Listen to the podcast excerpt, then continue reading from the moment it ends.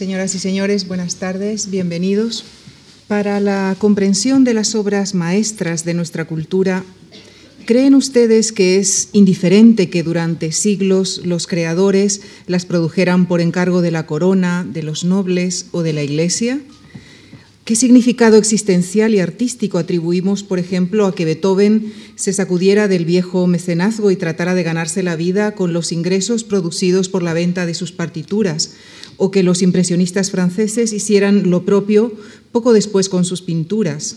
¿Por qué el artista decidió vivir del mercado del arte? ¿Cómo han influido estas circunstancias en su personalidad y en el propio proceso creativo? Estas son algunas de las preguntas que planteaba a sus lectores el, autor del artículo titulado Ganarse la vida, publicado hace algunos meses en Babelia, el suplemento cultural del país. Y en este artículo el autor analizaba el modo elegido o impuesto en que un artista se gana la vida y su influencia en su personalidad y en su creatividad. Este artículo despertó nuestro interés y creímos que sería oportuno tratarlo en un ciclo de conferencias. El autor tuvo la generosidad de permitir que nos basáramos en su tesis para organizar este ciclo, por lo que le estamos muy, muy agradecidos. Aunque en este caso debo, debo confesarles que partíamos con cierta ventaja, porque el autor de este artículo es nuestro director, Javier Gomá. Por otro lado, y de una manera independiente, responsables de la editorial Galaxia Gutenberg también se interesaron por la tesis desarrollada en el mencionado artículo, de tal manera que las seis conferencias de este ciclo van a ser recogidas en un libro editado por la mencionada editorial. El planteamiento que hemos elegido para analizar el tema que nos ocupa es el de dedicar tres conferencias al análisis más o menos general en los ámbitos de la creación artística, literaria y musical y otras tantas a un estudio de caso en cada una de estas disciplinas. El ciclo que iniciamos esta tarde continuará el próximo jueves con Alejandro Vergara, quien nos hablará de Rubens y su taller. El martes 22, José Carlos Mainer se referirá a ganarse la vida en la literatura. El jueves 24, Juan Oleza nos llevará al caso de Blasco Ibáñez. El martes 29, Antonio Gallego hablará de ganarse la vida en la música y en la clausura, el jueves 31, Juan José Carreras nos presentará el caso de Beethoven. Y esta tarde, en la conferencia inaugural, es para nosotros un, honor y un placer recibir eh, una vez más en la tribuna de la Fundación Juan Marc a Francisco Calvo Serrayer, catedrático de Historia del Arte en la Universidad Complutense de Madrid y miembro de número de la Real Academia de Bellas Artes de San Fernando. También fue director del Museo del Prado y comisario de numerosas exposiciones. A su labor docente e investigadora une la de crítico de arte en el periódico El País y en otros medios de comunicación autor de numerosos ensayos como Vanguardia y Tradición en el Arte Español Contemporáneo, Las Meninas de Velázquez, El Arte Contemporáneo y juntamente con Juan Pablo Fusi en 2009 publicó El Espejo del Tiempo. Les dejo pues con Francisco Calvo Serrayer, quien nos presentará sus reflexiones sobre la influencia que ha tenido el modo de ganarse la vida en la evolución interior y exterior de la figura del artista. Gracias. Bueno, buenas tardes. En primer lugar, quiero agradecer a la Fundación Juan Marc eh, y a su director la amabilidad de ofrecerme la oportunidad de participar en este ciclo y a todos ustedes su presencia aquí. ¿no? Siento un cierto pudor y una cierta aprensión iniciar el ciclo de ganarse la vida en el arte, aunque, como se ha explicado muy bien, eh, bueno, pues eh, esto intenta ser una indagación respecto a un tema tan importante, ¿no? De cómo puede uno sobrevivir eh, en el arte, ¿no? En diversas disciplinas, pero al ser el primero, no solamente cae sobre mí la responsabilidad de hablar, que voy a hablar de ello fundamentalmente, ¿no? Sobre las artes plásticas o visuales, como se dice hoy, ¿no? sino también un poco introducir ese tema. ¿no? Y yo, mm, precisamente por eh, esa, esa, responsabilidad ¿no? que, me, que, me, asedia, eh, quiero un poco eh, volverme muy mm, modesto, ¿no? buscando incluso en la propia la titulación del curso el significado de las, de las palabras, ¿no?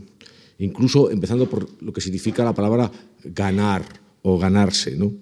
que es una palabra, curiosamente, lo he mirado en el diccionario etimológico castellano de eh, Corominas y Pascual, y es una palabra gótica, es decir, que es cuando no es una palabra de origen latino, ¿no? Eh, que, por no embarcarles en una divagación lingüística, etimológica que no les interesa, eh, lo que ese término viene a significar cuando se incrusta en, nuestras lenguas romances es simplemente algo como, en cierta manera, tener apetito, algo que uno quiere comerse. La otra parte, que me parece sustancial para aclarar ese término, muy primario, ¿no? de sobrevivir como comer, ¿no? Es la preposición, porque en realidad uno puede ganarse la vida en el arte, con el arte o del arte y los matices son muy diferentes. Y no voy a hacer ahora una disquisición lingüística ¿no? para aburrirles, eh, saliéndome un poco de mi propio cauce. ¿no? Pero quiero decir que voy a utilizar esas preposiciones porque creo que realmente eh, pueden mm, servirnos para articular lo que ha sido históricamente el proceso de ese vivir en el arte, con el arte o del arte. ¿no? históricamente. Eh, ¿Por qué? Porque la preposición que se ha elegido en el título de en el arte es una preposición locativa que tiene, por un lado, un carácter muy genérico, pero por otro lado, un carácter, como todo lo locativo, muy concreto. Yo, por ejemplo, se lo, eh, explicaría un poco aprovechando la actualidad y diciendo eh, que en este momento presente, ¿qué significa ganarse la vida en Japón. Un horror mediante esta maremoto que ha ocurrido. Sin embargo, si dijera qué significa ganarse la vida con Japón, que ya indica una cosa, una preposición más personalizada, entonces la cosa se quedaría eh, menos puntualmente referida a un acto actual, ¿eh? porque utilizamos la preposición con, conmigo, contigo, de una forma más personalizada. Y si dijera, por ejemplo, eh, vivir del Japón, pues habría algo personal e impersonal en esa conjugación. Yo creo que es importante tener presente lo que significa ganar, como tener avidez, una necesidad perentoria de algo para sobrevivir, y luego esas preposiciones. Pero naturalmente también es fundamental no olvidarse no de la preposición, sino de la posición o el sustantivo que es el arte.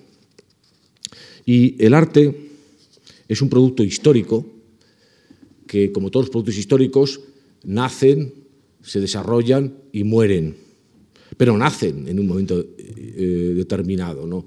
Y bueno, pues nosotros extendemos desde el presente hacia un pasado remoto eh, la significación o la presencia del arte, porque realmente hay esferas de nuestro pasado que no podemos comprender sino a través de ese cendal o tamiz o filtro que es el, arte. Por ejemplo, cuando realmente histórica, eh, desde el punto de la información histórica que podemos acopiar, eh, podemos pensar que existe el arte. Bien, pues eh, si distinguimos, y lo distinguimos muy claramente, eh, lo artístico como una manufactura que no tiene una utilidad inmediata, pues uno tendría que remitirse ni más ni menos, lo digo por un descubrimiento relativamente reciente, tan reciente que realmente no tiene ni siquiera 15 años, tenía uno que remitirse a las cuevas prehistóricas parietales de Sauvé en Francia, que están datadas hace 32.000 años antes de Cristo.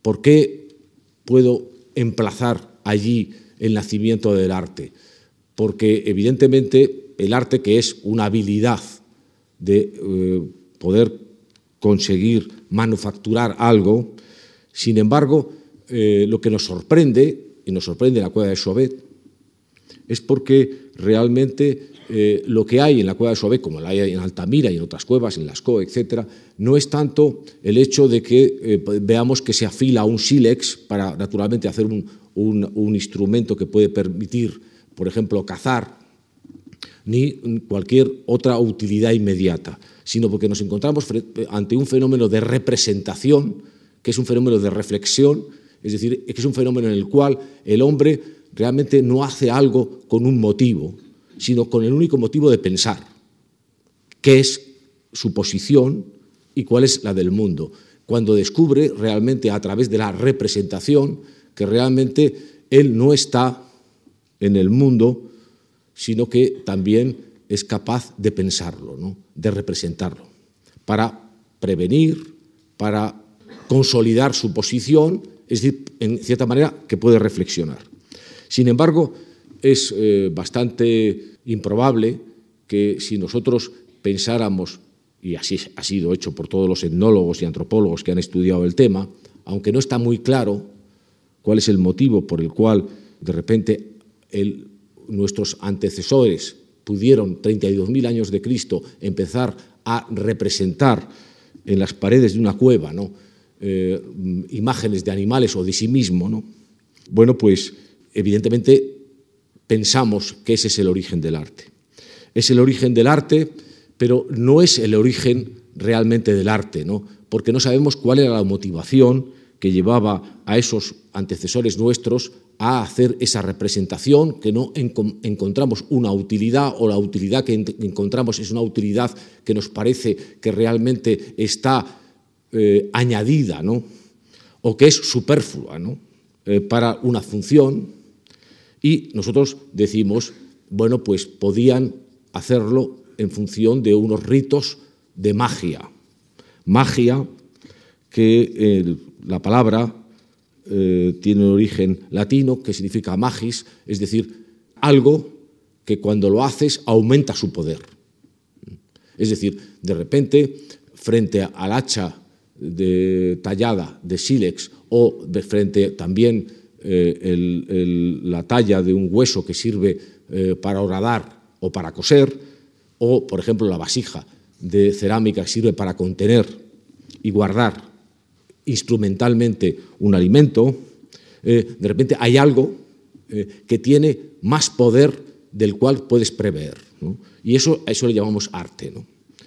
Puede ser por la magia, pero, insisto, el arte históricamente no tiene su nacimiento consciente en ese momento. Eh, existe, y hay, una manifestación en un eh, muy interesante ensayo que ha escrito un pensador y poeta español, Félix de Azúa, que se llama Autografía sin vida, que se refiere a la de Suave y dice en un momento determinado, de una manera oracular, muy oportuna, cuando se hacen estas imágenes en las que se reproducen unos caballos y unos animales en la cueva de Sobet, ya las imágenes, y lo dice así con cursiva, eran perfectas. Es decir, el arte había empezado y había terminado en ese mismo acto, en el acto de representación. Sin embargo, una cosa es lo que eh, hacemos y otra cosa es cuando pensamos lo que hacemos. Como también hay muchas informaciones que recibimos perceptualmente y hay un momento determinado que esas informaciones eh, sensoriales que nos invitan a actuar, etcétera, nos obligan a reflexionar. Y eh, el arte como producto histórico es un invento que hacen los griegos y lo hacen en un momento en el cual eh, otorgan a lo artístico un grado de autonomía, es decir, no piensan que una obra de arte tiene que eh, ser para producir un poder mayor para controlar la realidad, la magia. No piensan que eh, un producto artístico es un instrumento también religioso, es decir, para que uno pueda realmente eh, adorar a un poder sobreterrenal que también te puede proteger, sino que establecen que el arte tiene un objetivo específico y lo separan de otras asociaciones que son verdaderamente, también pueden estar siguiendo por siglos operativas, pero que realmente aíslan una forma específica de manifestarse el arte. Y lo que hacen los griegos es decir, el arte puede servir para representar a dioses, puede servir para muchas cosas, pero fundamentalmente lo que el arte hace y lo que le da su carácter autónomo y específico es que busca la belleza. Ese momento en el que se otorga al arte un eh, específico papel es el momento en el cual el arte empieza su historia, ¿no?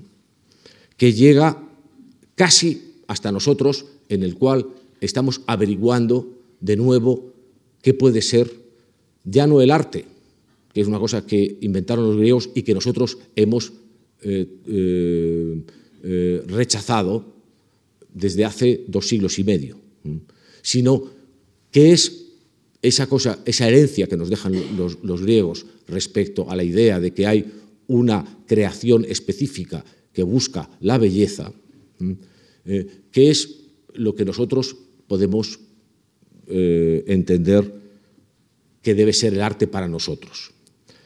Cuestión que no está ni mucho menos resuelta y que quiero y creo que tiene que ver mucho también y perdón un poco por esta divagación, pero me parece fundamental, aparte de haber hablado de que el, ganar es un apetito carnal, ¿no?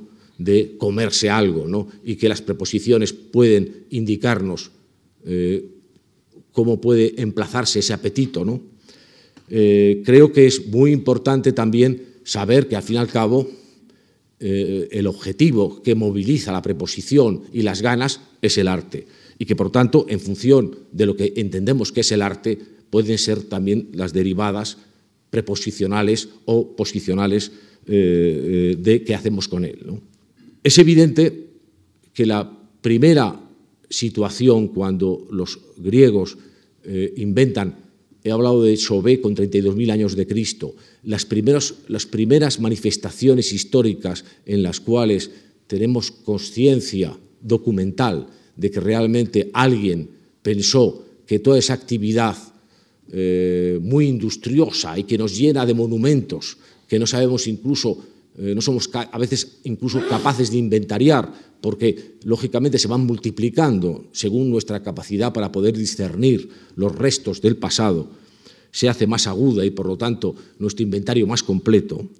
Eh, pero cuando los griegos hacen ese corte categorial, eh, en el cual dicen, no, arte es algo específico, eh, que es exactamente lo que busca, representar la belleza, yo creo que eso fue una gran sorpresa, una gran sorpresa que se situó más o menos entre el siglo VII y VI antes de Cristo, es decir, de esos 32.000 años de Chauvet hasta el acto de conciencia crítica de lo que realmente podía significar esa habilidad para representar cosas que eh, siempre tenían algo más que funcional, eh, bueno, pues eh, realmente pues, es un tiempo, como quien dices, antes de ayer, porque 600, 700 años antes de Cristo respecto a 32.000 años es realmente nada.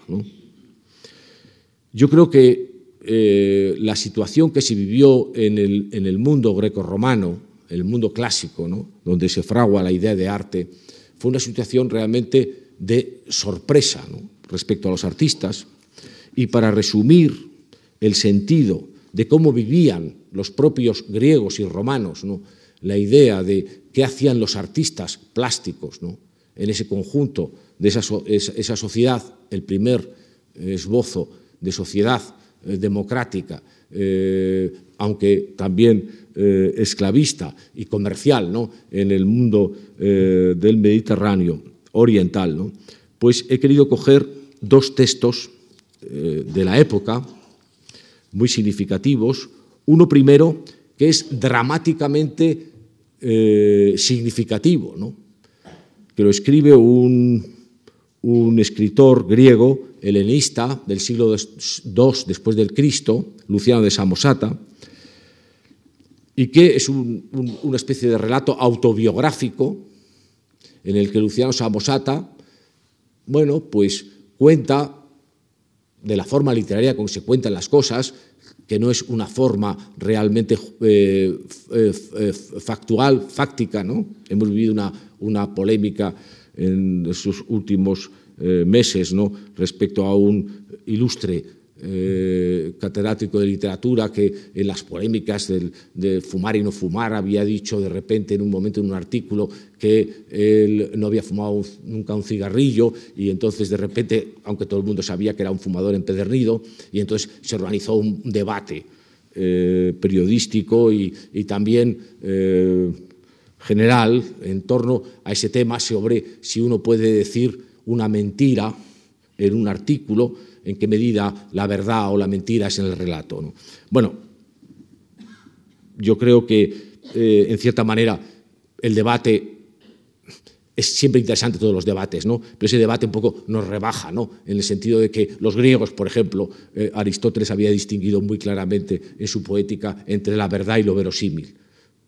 Y decía muy claramente, eh, bueno, pues cuando uno realmente vive, se enfrenta a verdades, pero cuando uno relata, eh, lo que se plantea es no solamente la verdad, sino lo que parece verdadero, que es lo verosímil. Que yo creo que es también muy interesante para entender un poco los debates del origen del arte. Pero en fin, no me quiero perder en elucubraciones laterales y quiero ir a ese sueño, se llama El sueño o la vida de Luciano, escribe Luciano Samotasta, y, y los propios eh, filólogos y, y, helenistas que estudian a Luciano de Samosata dicen, bueno, a saber si es verdad lo que estaba diciendo.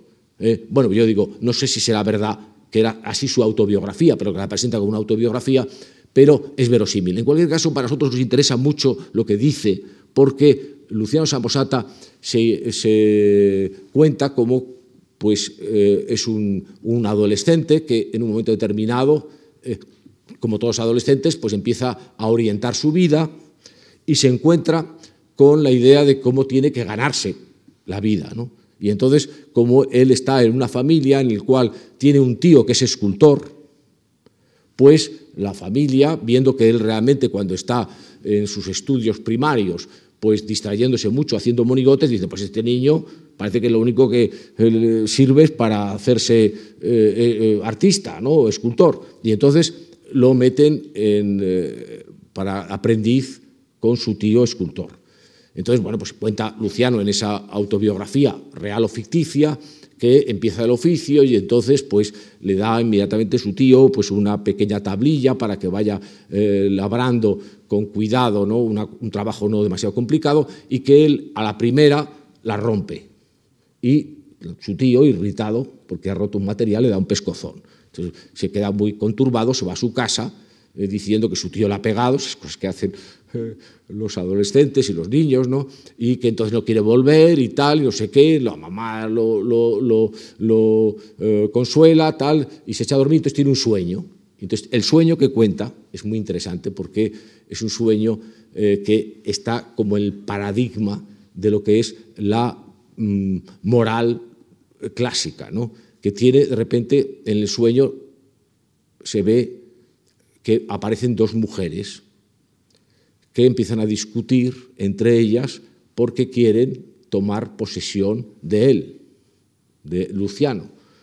Una tiene un aspecto como eh, tosco, con manos encallecidas, va vestida de una forma realmente eh, muy poco eh, elegante, ¿no? sino muy descuidada, ¿no? que se presenta como la escultura. Y otra, eh, que es eh, una mujer muy fina, que va eh, vestida muy elegantemente, que se presenta como la retórica. Y entonces empiezan a discutir quién de las dos va a posesionarse de ese joven que es Luciano. Y empiezan a discutir entre ellas y le empiezan a contar cada una sus virtudes. Y es muy interesante porque eso va a marcar prácticamente, no solamente desde la época de Luciano, sino hasta prácticamente nuestra época contemporánea, el destino del arte o lo que significaba socialmente el arte. ¿no? Entonces dice eh, Luciano que la escultura, la que va vestida con desaliño y con manos encallecidas, la escultura, eh, se dirige a él y le dice, literalmente, ahora estoy citando el texto literalmente, dice, si quieres apartarte de las necedades y vaciedades de esta, señalando a la otra, o sea, a la retórica, y seguirme y unirte a mí, gozarás en primer término, de una buena alimentación. Y tendrás fuertes hombros. Desconocerás toda clase de envidia. No irás jamás a tierras extrañas, abandonando a tu patria y a los tuyos, y no deberás tu fama a simples palabras. Y no te cause desagrado mi desaliño, mi desaliñado aspecto y mi sucio atuendo, porque con un comienzo igual, el célebre Fidias hizo las estatuas de Zeus, Policleto la de Hera, Mirón fue alabado y Praxiteles admirado, y todos ellos son ahora adorados como las estatuas de, de sus dioses. Eso dice la escultura. Cuando la escultura acaba, toma la palabra la retórica y, eh, bueno, no voy a decir naturalmente, a reproducir todo el, diálogo que mantienen en sueños de Luciano, pero la retórica dice lo siguiente. Las ventajas que habré de, de reportarte las ventajas que habrá de reportarte el ser escultor, esta, la escultura, acaba de enumerarlas. Y entonces empieza ella. No serás más que un obrero que realice trabajos manuales, cifrando en esa labor toda la esperanza de tu sustento.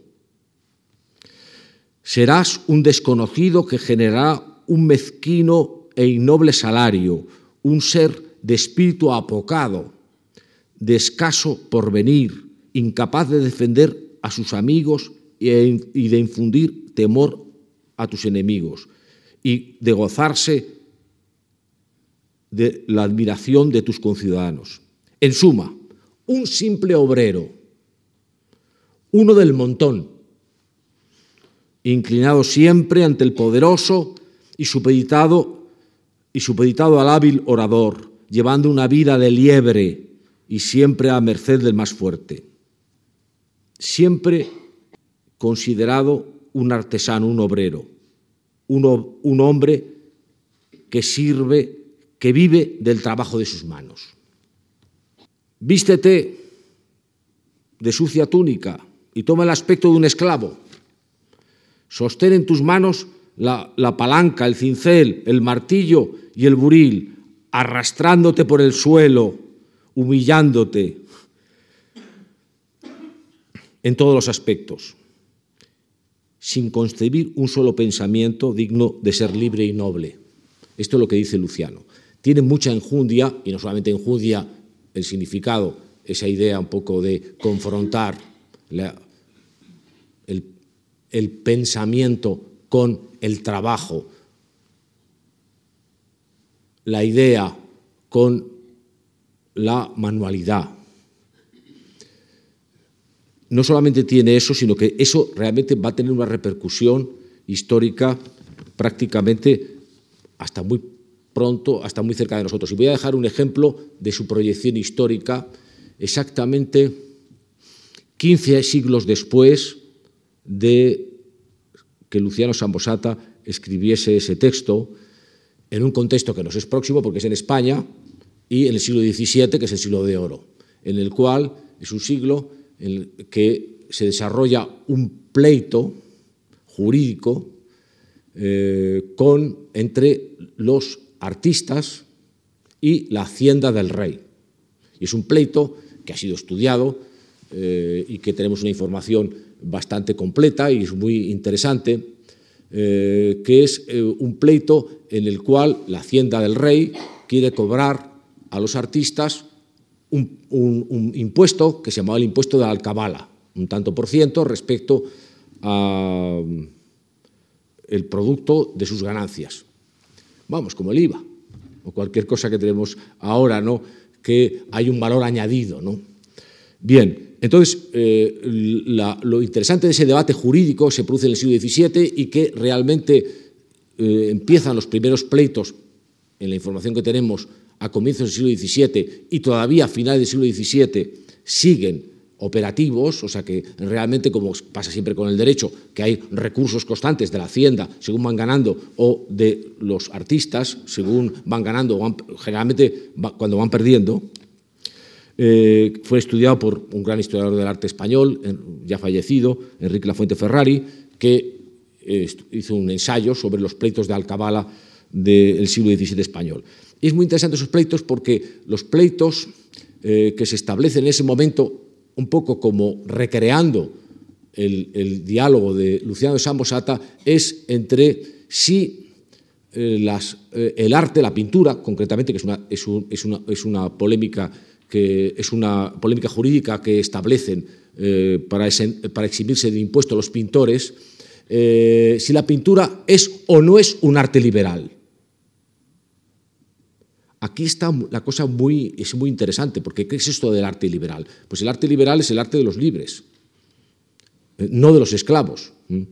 Es decir, que hay gente libre, eso es una resonancia del mundo clásico romano. ¿Y quién es la gente libre? La gente que no necesita ganarse la vida porque realmente tiene una renta que le permite, siendo ocioso, dedicarse a pensar. Entonces, como no tiene ningún interés material, pues puede libremente dedicarse a ser libre es decir, a pensar. Mientras que lo que se llamaba en castellano, en los pleitos que estoy hablando, artes mecánicas o serviles, eran las artes en las cuales no hacía falta pensar para su ejecución y eran propias de, siervos o esclavos. En España había esclavos todavía en el siglo XVII, pero realmente tampoco era un estatus ya que realmente fuera significativo para configurar y llamar a esa sociedad como esclavista. Eh, sin embargo, lo que sí había era una sociedad eh, de señores y de siervos. Entonces, los siervos, en realidad, lo que hacen es simplemente trabajos manuales.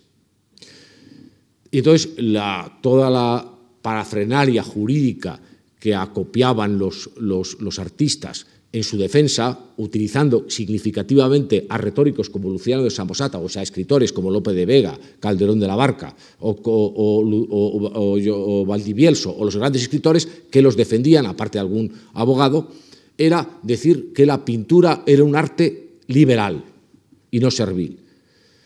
Es muy interesante ese matiz y explica mucho un poco la dicotomía que planteaba y arrastra desde hasta nuestra época eh, las vicisitudes con las que vive el artista, porque eh, si el arte, la, pintura era liberal, significaba que era un arte intelectual, en la cual no había o no era significativo su aportación manual. Un poco como si los cuadros se hicieran solos. Y sobre todo, y esto viene, y es bueno en esos pleitos ver escuchar las dos partes, cuando de repente los eh, defensores de la liberalidad de la pintura alegaban realmente la densidad intelectual que tenía eh, la pintura, muy arropados desde lo que ocurría desde el Renacimiento, que se había convertido en un arte humanista. En la época de Luciano Samosata quiero decir que, por ejemplo, el sistema clásico de enseñanza, la pintura, las artes plásticas no entraban dentro de las artes liberales. Estaba la retórica, estaba las matemáticas, la geometría, estaban la música, pero no estaban las artes plásticas, se consideraban artes mecánicas. En, esa, en esa. Sin embargo, a partir del siglo XV y gracias un poco a toda esa operación de, reconocimiento de cómo realmente las artes plásticas sí tenían una dimensión intelectual, mental, liberal, pues, eh, bueno, pues todos estos abogados de la pintura en el siglo XVII alegaban pues toda una doctrina en la cual pues, se citaban a los grandes tratadistas de pintura del Renacimiento, pero no solamente a los tratadistas, se citaban también a humanistas, a el cortesano de Baltasar de Castiglione, que decía que al buen cortesano, o sea, al personaje noble convenía saber de pintura, etcétera. Por tanto, era una cosa que si la practicaban los nobles era noble, que además realmente lo importante era saber de perspectiva o geometría, saber de filosofía, saber de historia, saber de, mitología, saber de cosas eh, de las artes liberales por tanto que era un arte liberal. Claro, los, los abogados, los fiscales de la Hacienda decían, no, no, sí, usted puede contarme todos esos rollos, pero usted vende o no vende sus cuadros. Ah, si los vende, entonces tiene que tener IVA. Porque claro, una cosa de la nobleza es que la nobleza eh, no tenía ganancia, no tenía apetito de otras cosas porque disfrutaba, tenía una posición absolutamente de un usufructo de sus propios bienes y entonces, lógicamente, pues no, no, no, no, comerciaba. De hecho, realmente la diferencia entre el hidalgo y el comerciante es esa.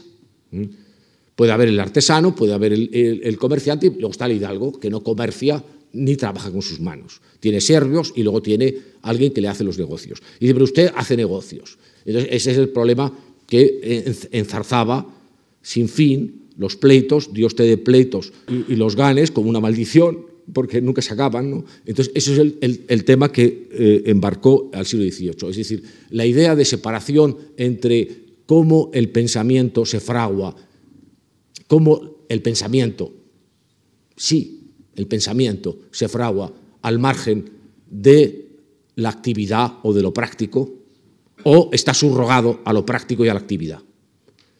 Si está subrogado a lo práctico y a la actividad, entonces, claro, evidentemente eh, eh, ese esquema clásico se viene abajo. Eh, es decir, y eso es muy interesante porque nos hace reflexionar respecto a unas características del arte que no nos hemos librado de ella, y que además yo creo que está dramáticamente en el meollo de la cuestión, que es la inutilidad del arte.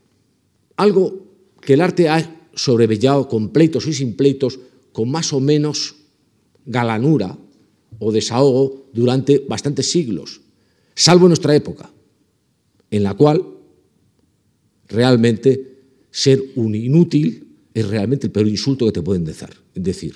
Y entonces, claro, eh, practicar la inutilidad, es decir, que no es solamente aborrecer la utilidad, sino emplazarte en otro, en otro nivel, empieza a ser realmente algo inquietante o peligroso. Eh, he citado lo de Luciano Samosata, pero tengo que citar también a otro autor clásico, incluso un siglo anterior, y es muy interesante, y no es que no quiera respetar la cronología, pero el, coger ahora a alguien que es un siglo más eh, anterior o más joven que, que Luciano Samosata es significativo, porque Luciano Samosata ha liquidado la cuestión diciendo realmente, si tú quieres ser escultor, bueno, allá tú, ¿no? Vas a ser realmente un, artesano que te vas a ensuciar el traje, te vas a, romper el cuerpo trabajando eh, nadie te va a hacer caso, incluso también dice Luis Somasata, sí, Fidias y tal. Bueno, la gente no se acuerda de Fidia, lo que se acuerda realmente es de las esculturas. O sea que tampoco te van a, dar mucha, eh, por eso, mucha importancia.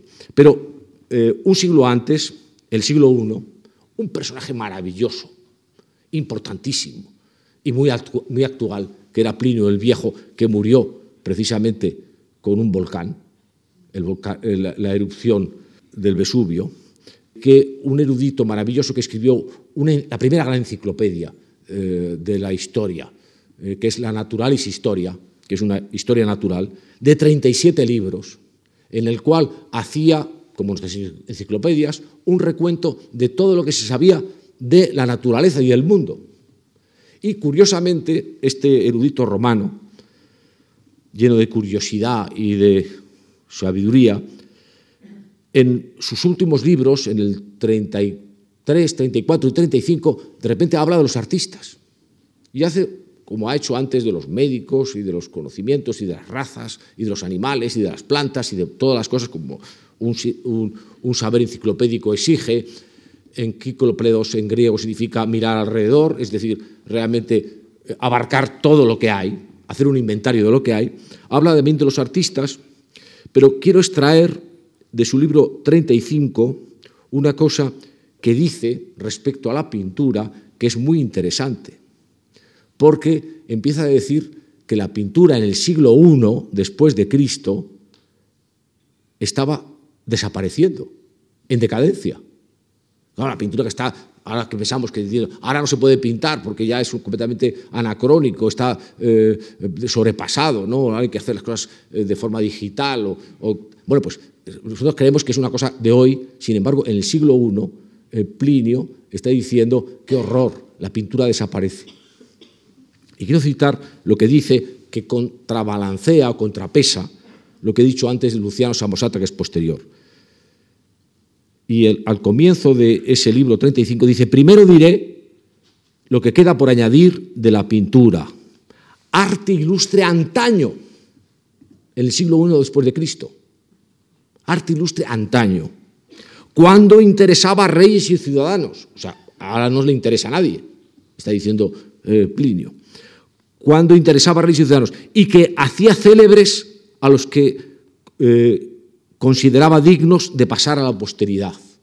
Está diciendo que a los artistas en, Roma, en el mundo griego, eh, les consideraban como personajes dignos de pasar a la posteridad, pero que ahora se ha visto relegada totalmente por los mármoles y también por el oro. No voy a adentrarme, lo explica él, qué significa eso. Pues pueden imaginar que de repente la gente lo que quería en ese momento era valoraba más el material que su manufactura o su inteligencia. ¿no? dice, ya no gustan, dice Plinio, los paneles pintados ni los espacios que dilataban los montes hasta la misma habitación. El ilusionismo que daba la pintura. Lo cierto es, salto a otro párrafo, que la pintura, ya entonces de retratos, lo cierto es que la pintura de retratos por la que se transmiten a la posteridad representaciones extraordinariamente fieles al original, ha caído en desuso. No solamente los paisajes que llevan los montes hasta tu habitación, sino también los retratos, dice en el siglo I después de Cristo Plinio. Hasta tal punto prefieren todos que se admire el material utilizado antes que se les reconozca. Así, al conservarse la efigie de un individuo, de un individuo no perduran sus propios rasgos, sino los de su dinero. Y así sucede, de hecho, la desidia ha destruido el arte siglo I, vuelvo a insistir. Y puesto que no pueden existir retratos de las almas, se abandonan también los de los cuerpos. En fin, un desastre. Y luego añade, esto es así porque antes, como antes hemos dicho, se atiende al valor de las cosas y no al, y no al del espíritu. Esto es muy interesante, vamos a ver después por qué. Y luego podría seguir citando a Plinio, que realmente casi resuelve casi todas las cosas que yo no voy a resolver. ¿no? Pero en un momento determinado, citando en la relación de todos los artistas memorables que ha habido en la antigüedad eh, griega y romana, pero hablando sobre todo de los griegos, cita a un tal Pánfilo, que realmente también, ¿por qué utilicemos el término Pánfilo para referir a alguien que es muy ingenuo? Nosotros en castellano, el Pánfilo dice, por influencia suya, este, este, artista, este pintor, primero en Sición y después en toda Grecia, se logró que los niños libres, dice, niños libres, recibieran enseñanza antes de cualquier otra cosa de las artes gráficas. Esto es, de pintura sobre tablas de boj. Y este arte se admitía como el primer grado de la educación liberal. Lo cierto es que siempre tuvo el prestigio de ser practicado por los hombres libres y más tarde por personajes de alto rango. Y de haber estado siempre y de haber estado siempre vetado a los esclavos. Bueno, esto contrapesa lo que dice Luciano eh, Samosata y indica el estatuto realmente ambiguo que viven los artistas en la antigüedad, que no solamente es en la antigüedad, sino cuando realmente se, inventa el arte, como es en el mundo eh, eh, griego. Naturalmente, como todos ustedes saben, bueno, pues todo ese legado del mundo clásico greco-latino cayó con la caída del Imperio Romano, vino el, el cierre del Mediterráneo y, por tanto, también la idea un poco de la imposibilidad de comerciar y entonces entramos en una época del feudalismo, no solamente la llegada de los bárbaros, que lógicamente se adaptaron a las instituciones romanas porque era lo único realmente que les podía hacer eh, viables para poder continuar, incluso para poder gestionar su propio poder, pero que eh, eh, la, la Edad Media es la ruralización de Occidente y eso significa que evidentemente, pues salvo en los pequeños reductos episcopales, eh, es decir, eh, la palabra ciudad viene de la cité episcopal, es decir, en un mundo completamente ruralizado, en el que no hay ningún movimiento. Eh, las sedes episcopales son la ciudad episcopal, la única civitas que existe en el mundo medieval, que mantienen un poco la luz de ese legado de clásico, pero que realmente la práctica artística, que continúa naturalmente, ¿cómo no va a continuar eh, la manufactura ¿no? y los sueños de la gente durante la Edad Media? Nada más que hay que ver eh, las catedrales, que no son una obra de arte, sino un monumento de fe colectivo. ¿no? ¿Eh? Pero, pero, naturalmente, aunque sea un monumento de fe colectivo, no quiere decir que la construyeran los ángeles sino que la construía la comunidad. Y bueno, aquí viene el segundo paso que eh, he estado hablando de esa preposición de encontrarse o ganarse la vida en el arte, que puede sorprender y convertirse en una polémica en el mundo antiguo greco-romano, eh, eh, la, supervivencia de lo artístico durante la Edad Media, término que inventa eh, se inventa en el Renacimiento para decir el paréntesis de los bárbaros, cuando no había arte, cuando no había humanismo. Eso es la Edad Media, lo que está en medio, entre lo clásico y su renacer, a partir del siglo XV eh, en Europa occidental.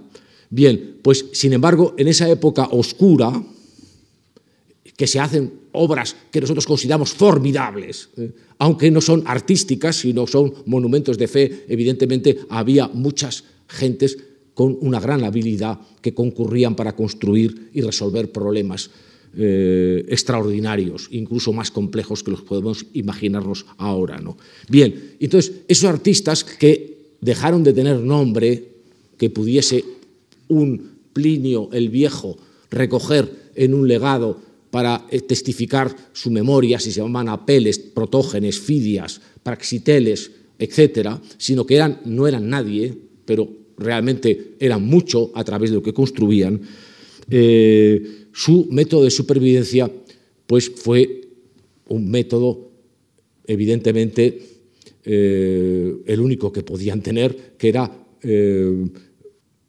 protegerse mediante una comunidad o cofradía artesanal, en la cual el cuño, el sello, no era la individualidad, sino que era realmente la del gremio. Y eso es un poco lo que y lo tenemos establecido y cuando podemos, queremos reconocer a través de buscar la afiliación histórica de esos grandes monumentos impresionantes que nos quedan en nuestras ciudades y en España, desde luego, extraordinarios, pero también en Europa Occidental, de esas grandes catedrales románicas y góticas.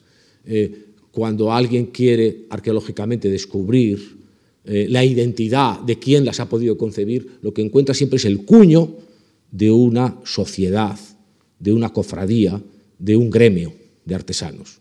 Muy tardíamente o muy excepcionalmente se descubre algún nombre como el de, de la maravillosa catedral de Santiago que se dice el maestro Mateo. Bueno, Mateo y el maestro Paco y el maestro Pepe. ¿Quién es este? ¿Mm? Es decir, realmente eh, esa subrogación a la obra es muy impresionante. Hay eso, y quiero hacer también un paréntesis teniendo en cuenta que la Media es un paréntesis muy impresionante de la película extraordinaria de eh, Orson Welles llamada Fake, falsificación, pensando precisamente en, en, los debates del arte contemporáneo, que en un momento determinado, hablando de falsificadores famosos y cómo en realidad el arte pues, eh, puede, eh, como muchas veces en el arte actual, no necesariamente todo el arte actual, pero muchas veces la imagen del arte actual puede dar eh, una sensación realmente de algo inestablemente poco auténtico o falso, eh, en un momento determinado, con ese sentido shakespeariano que tenía Orson Welles, se coloca en un plano, sobre, en un atardecer, sobre la catedral de Chartres. Y después de haber estado pues, en esa película, que es una película muy movida, con el Mir de Ori, con otro, un falsificador de arte, de pintura, un falsificador de biografías, etc., pues se coloca ahí y en el atardecer maravilloso eh, de Sartre dice, dirigiéndose al espectador, detrás de mí está la catedral más hermosa, gótica, que se ha construido jamás. Y añade, no sabemos quién la ha hecho. Y sigue añadiendo, calculando la edad de la piedra, establece una hipótesis y dice, dentro de no sé cuántos años, desaparecerá. Y concluye, lo importante es cantar. Eso lo hace eh, reflexionando sobre Sartre, eh, Orson Welles. Bien, pues eh, realmente la Edad Media lo que aporta en la vivencia histórica del artista es el cambio de la preposición en a la preposición con, que es una preposición personalizada. Contigo, conmigo. Ya está. En Japón, como decía al principio, Hoy un horror. Con Japón es diferente. Contigo, conmigo, ya es hablar realmente en comunidad.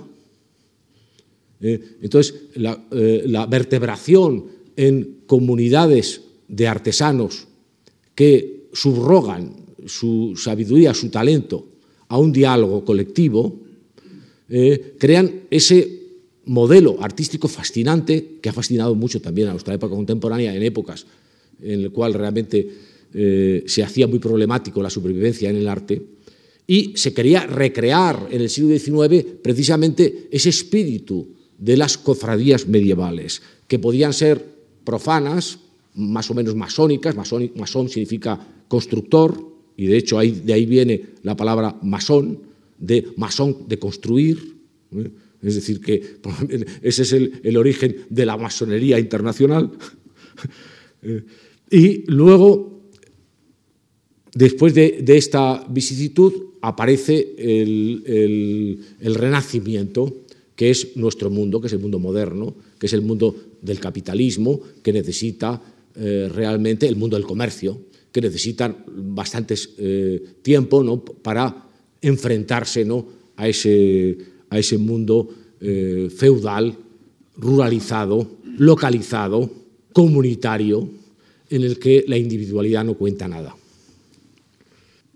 Y bueno, pues el Renacimiento es una restauración no solamente de los ideales clásicos y por lo tanto también del papel del arte como una disciplina, ahora ya aprendida la lección a través del tiempo, eh, el gran teórico del Renacimiento, León Battista Alberti, para que no le cojan en falta y no haya ningún personaje que le diga que puede tener pinta de sucio obrero y no ser un personaje reflexivo.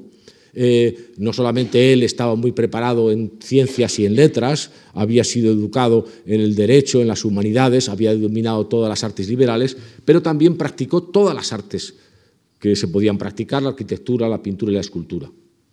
Y León Battista Alberti, en su tratado, que hace un tratado por cada una de las artes, la escribe además en latín, primero de re pictórica, después eh, de estatua, después eh, sobre la arquitectura, es decir, que va recogiendo todas las formas artísticas eh, que vienen heredadas de la tradición clásica y no solamente se remite a los tratados clásicos que se han conservado, y se recuperaron filológicamente, sino que los desarrolla y empieza a decir qué hace falta para ser un artista. Y entonces, en el Tratado de Pintura, que es donde más, de una forma más taxativa, expresa lo que debe ser un artista, y estoy hablando de 1450, más o menos, no me acuerdo un poco de la edición latina o la edición eh, italiana del tratado, pero en el Ecuador del siglo XV, dice el primer, el primer libro de los tres libros que, que, se separa el Tratado de la Pintura, el primero está dedicado todo a la geometría, a la perspectiva, y empieza, no empieza diciendo cómo hay que trazar la perspectiva, empieza diciendo lo que es un punto, luego lo que es una línea. Y después de explicar las lecciones de la geometría de Euclides más esenciales, acaba diciendo cómo se puede construir la perspectiva. O sea, el primer libro es todo geométrico, todo matemático. Y el segundo libro empieza diciendo que el artista, además de saber matemáticas, como ya se había exigido los griegos, y era un poco la, la, la aprensión o, la, eh, dificultad que le ponían para reconocer a los artistas plásticos su categoría de liberales, que es que no eran cultos, no, no, tenían un conocimiento liberal, no pensaban, sino simplemente manualizaban, eh, simplemente eran hábiles, pero no tenían capacidad de reflexión. Pues entonces él dice, tienen que saber todo de matemáticas, y luego en el segundo libro dice, tienen que saber todo de retórica, todo de literatura, porque son narradores. Dice, lo más importante de un cuadro no es el tamaño, sino la historia. Es decir, lo que cuenta. No, non colossus sed historia, dice, no el tamaño, sino lo que cuenta. Entonces, lógicamente, si tú tienes una vocación de narrativa, entonces tienes que saber todas las cosas que alimentan la literatura, tienes que, tienes que ser ducho en mitología, en historia, en, etcétera, etcétera, etcétera, etcétera. Y entonces va estableciendo un, un, un despliegue de saberes y luego después lo corona, por si no fuera poco, que exige que un pintor tenga que ser un humanista que domine todas las artes liberales, al final le dedica un libro específico, una cartilla para ti solo, que dice, y además tienes que saber lo que es lo bello. Que eso a los demás se lo podemos permitir que lo omitan. Y para decir qué es lo bello, pues le dice que tiene que tener espíritu crítico, o sea, selectivo que tiene no conformarse simplemente con lo que ve, sino saber capaz, capaz de trascender lo que ve para encontrar el orden que lo sostiene. En un sentido que no solamente es el matemático o el narrativo que ha dicho, sino que también es un orden sensorial que no tiene un registro tan pautado. Es decir, que realmente pone sobre sus espaldas una carga formidable que realmente todavía hoy los artistas no pueden soportar porque realmente tienen que ser, como decía muy bien en ese poema eh, Miguel Hernández, perito en lunas. No solamente perito en lunas de cristal, sino lunas astro astrológicas. Es decir, tenían que saber de todo. Bien, entonces, eh, naturalmente, el artista que de repente recibe esa carga, pero que también todavía tiene un, un social eh, que le lastra, porque están todos los gremios artesanales que le impiden practicar su arte si no tiene el reconocimiento del gremio local, sí, que no pueden practicar su arte si no tienen el sello, el cuño del de gremio que le da la, la orden de maestría que les permite abrir un taller y se encuentran con todas las dificultades para esas ínfulas intelectuales que no pueden caber en ese tan estricto cauce, eh, pues, pues tienen que inventarse una fórmula alternativa y la que, se inventan, y la que se inventan es que realmente el lugar de reunión, la red de comunidad, el con, va a ser la academia y no el gremio. Y buscan la protección de los nobles, que realmente es eh, realmente lo que permite en ese momento esa complicidad con la nobleza en la sociedad cortesana en el siglo XV, XVI y XVII, en lo que le permite su supervivencia. Tengo que decir al respecto, porque además ahora que de repente se hace una sociología retrospectiva, a veces un poco, digamos, anacrónica, he leído un libro que me ha hecho mucha gracia de un eh, sociólogo economista norteamericano que ha hecho los cálculos respecto al testamento de Miguel Ángel, un personaje que estaba sometido al mecenazgo de la nobleza y el clero, y, un reconocimiento universal, porque realmente en ese momento, desde el punto de vista humanista, Miguel Ángel era un dios. Vasari se refiere a él diciendo, es el artista que vence a la antigüedad, al mundo presente y a la naturaleza, es decir, es un dios. Sin embargo, eh, este, este, este, estudioso eh, economista americano que empieza un poco a hacer un estudio de actualización respecto al inventario de sus bienes que lega cuando muere y de repente se llega a la conclusión de que tenía 7.500 millones de euros cuando murió, o algo así, ¿no? Es decir, más cosas como Bill Gates. Bien, yo, en fin, creo que es bastante ingenuo hacer esa traslación, me parece un poco uno de las eh, cosas que debería tener cuenta cualquier especialista que se aproxima a la historia, que es no ser anacrónico, ¿no? Y saber contextualizar un poco eh, lo que son eh, los bienes, ¿no? no solamente trasladando el valor de lo que podría ser un ducado eh, en función del peso de la moneda y las circunstancias de las informaciones que tiene tal a la actualidad, sino pensar un poco realmente algo más ¿no? respecto al anterior. Pero claro, ese multimillonario, ese multimillonario que era Miguel Ángel, y ahora vuelvo a la otra historia que también se plantea muy oportunamente en este curso, que es no solamente lo que les pasa a los artistas por fuera, sino cómo lo viven por dentro, ese Dios reconocido y disputado por papas, duques, reyes de todo el occidente, eh, al final de su vida escribe un poema estremecedor que me voy a permitir leérselo porque también estoy un poco aportando documentos y no solamente dando opiniones. ¿no? Y dice, encerrado estoy como meollo en su cáscara, pobre y solo, espíritu encantado en una ampolla, y mi oscura tumba a breve vuelo alcanza, donde hilan incesantes arañas que con sus hilos han hecho un uso, excrementos de gigantes frente a mi puerta, como de quien mucha uva o purgante ha tomado y no puede ir más lejos. Me he acostumbrado a ver la orina a través de la rendija de donde se anuncia la mañana antes de que salga el sol. La tos y el frío atormenta mi cuerpo, apenas menos de lo que falta para matarme. Y el alma, y si el alma no sale por debajo, tampoco puede salir por mi boca, por donde apenas sale el aliento. Enfermo de hernia, golpeado y roto por la fatiga, como y vivo en la hostería de la muerte. Mi alegría es la melancolía, mi, mi descanso estos tormentos, y que a quien busca su mal Dios se lo da. Llama de amor no me queda, como los grandes males ahuyentan a los más pequeños, así mi alma no tiene alas para levantarse. Mi cabeza es una vasija donde zumba un moscardón, mi cuerpo una bolsa de piel endurecida llena de huesos y nervios, y la vesícula un frasco con tres piedras. Tengo los ojos cansados y amoratados, los dientes en los alveolos como teclas de instrumento que hacen ruido al moverse. Mi rostro es el retrato del espanto. Mi ropa ahuyentaría asustados a los cuervos desde los campos sin necesidad de otras armas. De un oído ya no oigo. Así que una araña ha tendido ahí su tela.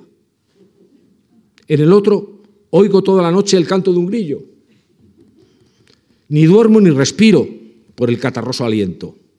Las rimas que hablan de amor y de jardines florecidos, mis garabatos de artista, solo sirven para envoltorios y paquetes y para uso de las letrinas. A esto me ha llevado el arte, en el que gocé un tiempo de tanta fama. Pobre, viejo y esclavo en manos de otros estoy deshecho si no muero pronto. Miguel Ángel, el millonario. Bueno, se puede decir realmente que era un neurótico, que lo era. ¿eh?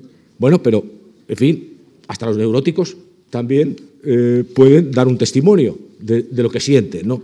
Bien, eh, quiero decir que el mecenazgo, y voy rápidamente a concluir un poco ese friso histórico, eh, que comporta la historia del arte en ese momento en el cual el arte parecía reconocido en su altura intelectual y por tanto liberal y por tanto realmente noble, ¿no?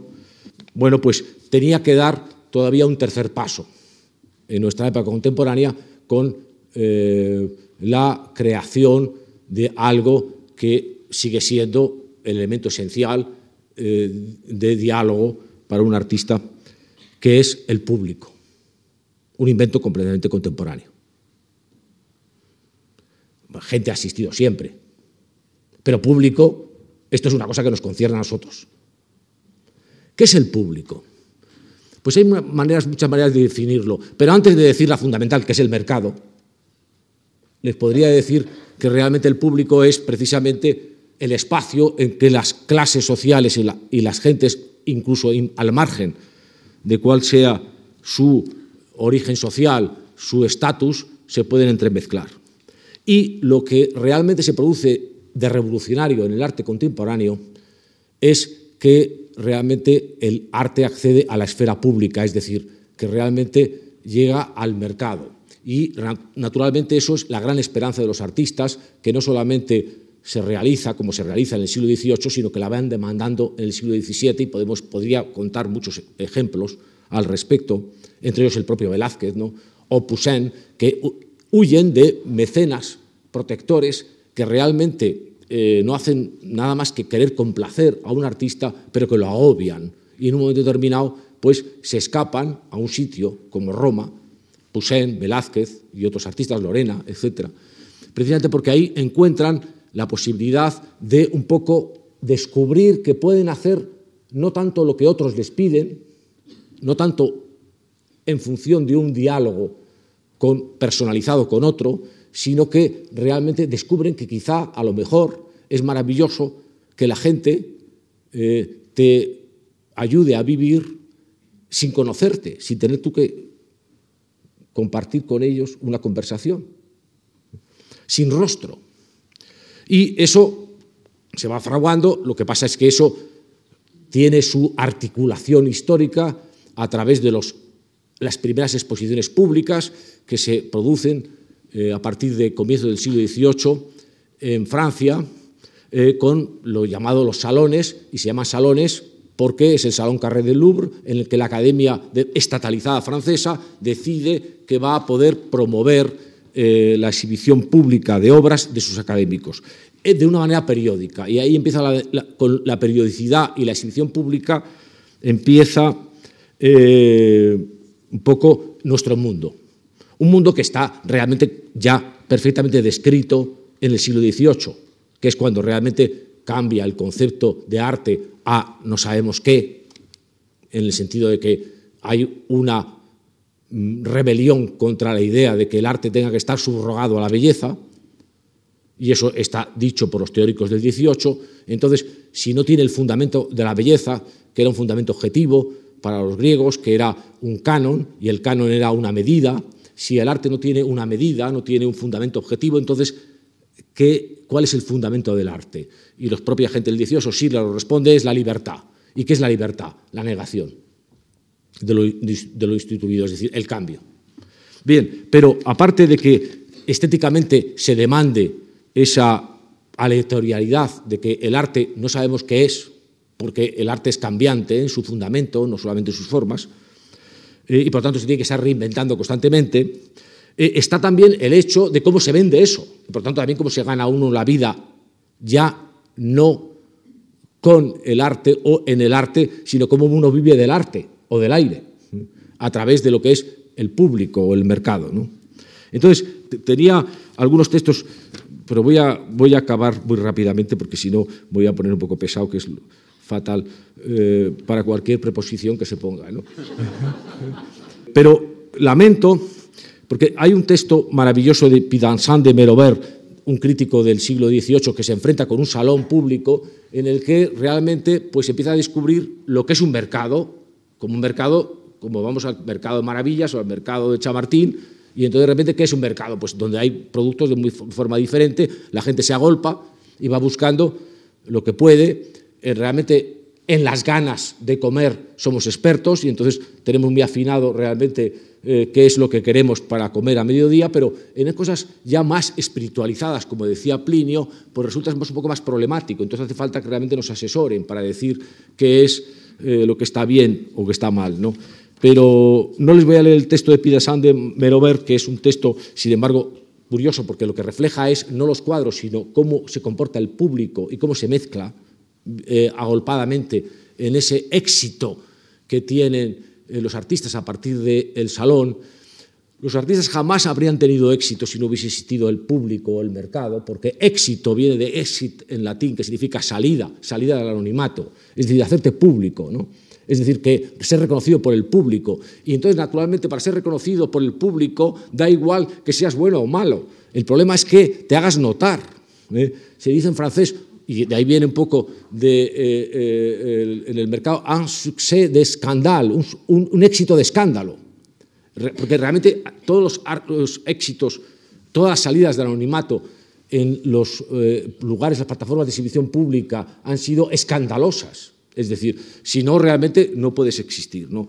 Entonces, eh, eh, voy a suprimir eso y también algo que cuenta maravillosamente Balzac en una de sus novelas, Pierre Grassou, que trata sobre un artista que no tiene talento. ¡Qué maravilla! Hacer una novela sobre eso. Porque el artista con quien con talento, cualquiera. Pero un artista no tiene talento, ¿cómo sobrevive?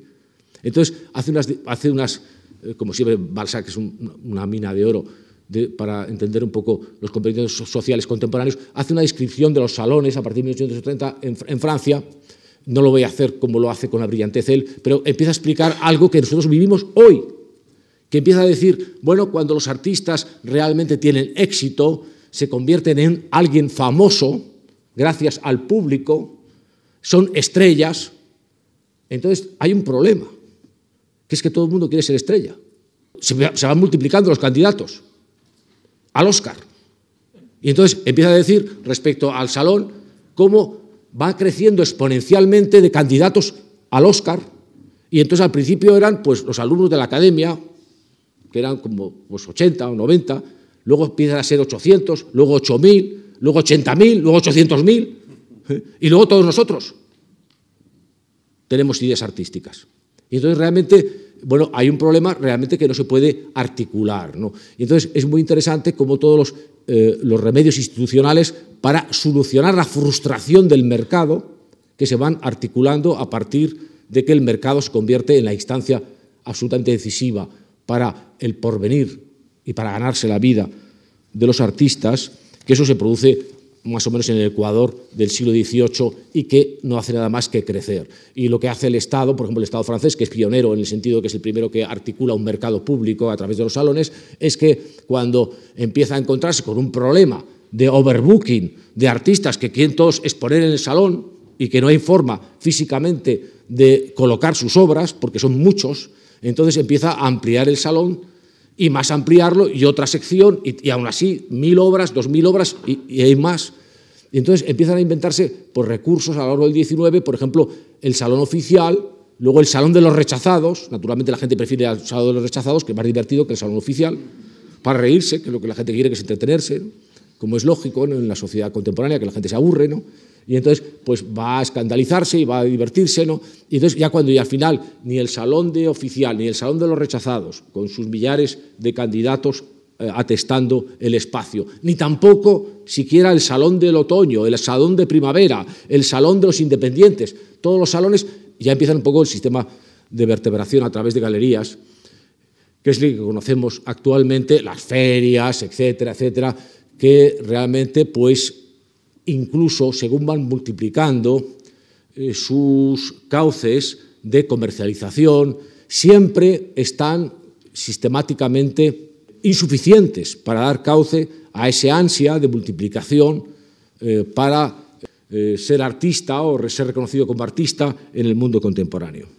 Quiero decir que probablemente si hiciéramos, y eso lo podemos hacer, no, no puedo traer aquí el cálculo, que tampoco tiene una relevancia eh, significativa, pero si hiciéramos un cálculo, probablemente hoy en Madrid hay más artistas que en toda la historia de la humanidad hasta, hasta hoy. ¿no? Es decir, digo, candidatos artistas. ¿no?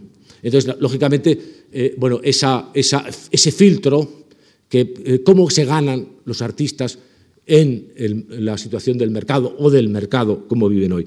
Pues yo lo voy a decir en función de mi experiencia de una manera muy reductora, tajante, pero creo que veraz. ¿eh?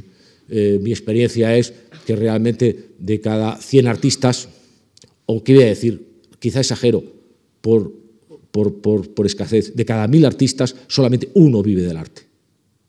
¿Eh? lo que se ha creado en la sociedad actual es fórmulas para ver precisamente esa imposibilidad, ese sin vivir del arte, de no poder vivir en el arte o con el arte o del arte, eh, para que eso pueda eh, un poco, pues, eh, no frustrar excesivamente a la gente que tiene una vocación artística. ¿no?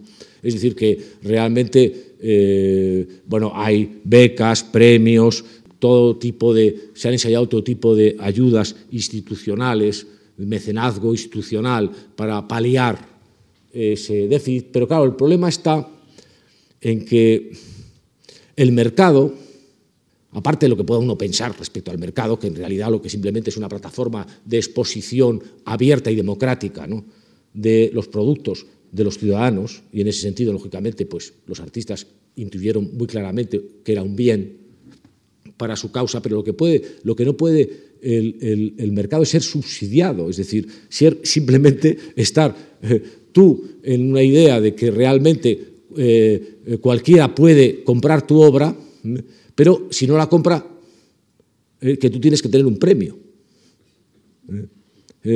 frente, por ejemplo, al que vende unas alcachofas y no se las compran y se le pudren. bueno, entonces, quiero decir que ahí hay unas, unos, unos, interrogantes que son muy interesantes y que quiero concluir diciendo dos cosas.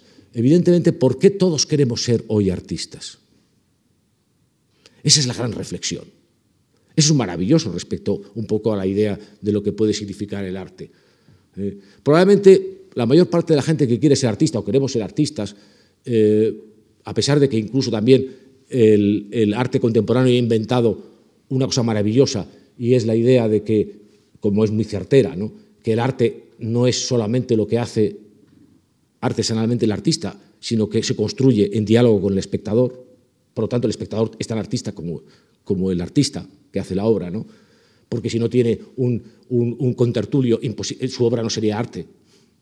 Entonces, a pesar de que el arte ha potenciado el arte contemporáneo con la libertad, precisamente la idea de que cada vez el espectador tiene una participación más activa para, a su gusto, crear la novela de la obra que está viendo, y por lo tanto establecer un diálogo. Sin embargo, desde el punto de vista material, eso tiene una dificultad profesional bastante grande, que es la que yo me refería un poco con el acotamiento respecto a la posibilidad de que solamente uno de cada mil artistas de los que realmente quieren vivir del arte consiguen realmente vivir del arte. ¿Cómo viven los demás? Pues dando clases en una escuela de bellas artes o un instituto, eh, dando clases de otras cosas, trabajando en una oficina, etcétera, etcétera, etcétera. ¿no? Es decir, viven de una forma vicaria, restando su, vida material con respecto a su vida artística. ¿no? Esto puede ser eh, pesimista, puede ser pesimista, pero también puede ser muy optimista. ¿no? Y lo que tiene optimista, y con eso quiero acabar, es que, en cierta manera, en el anhelo social actual, contemporáneo, respecto a lo artístico o a lo estético, eh, hai realmente un maravilloso canto social respecto a que nosotros no nos merecemos exactamente estar acotados a lo que realmente nos dicen que somos. Nosotros queremos más, queremos más, queremos realmente no solamente sentir más, no solamente queremos eh, comprender más, queremos abarcar más, Queremos vivir más incluso de lo que nos permite físicamente nuestro límite de vida. ¿no? En cierta manera, estamos volviendo en esta situación tan secularizada del mercado un poco a la escuela de Sauvé, otra vez, cuando se hablaba conjeturalmente respecto a que esos primeros eh, ancestros nuestros, cuando representaban caballos en una pared de una cueva, en realidad querían aumentar su poder.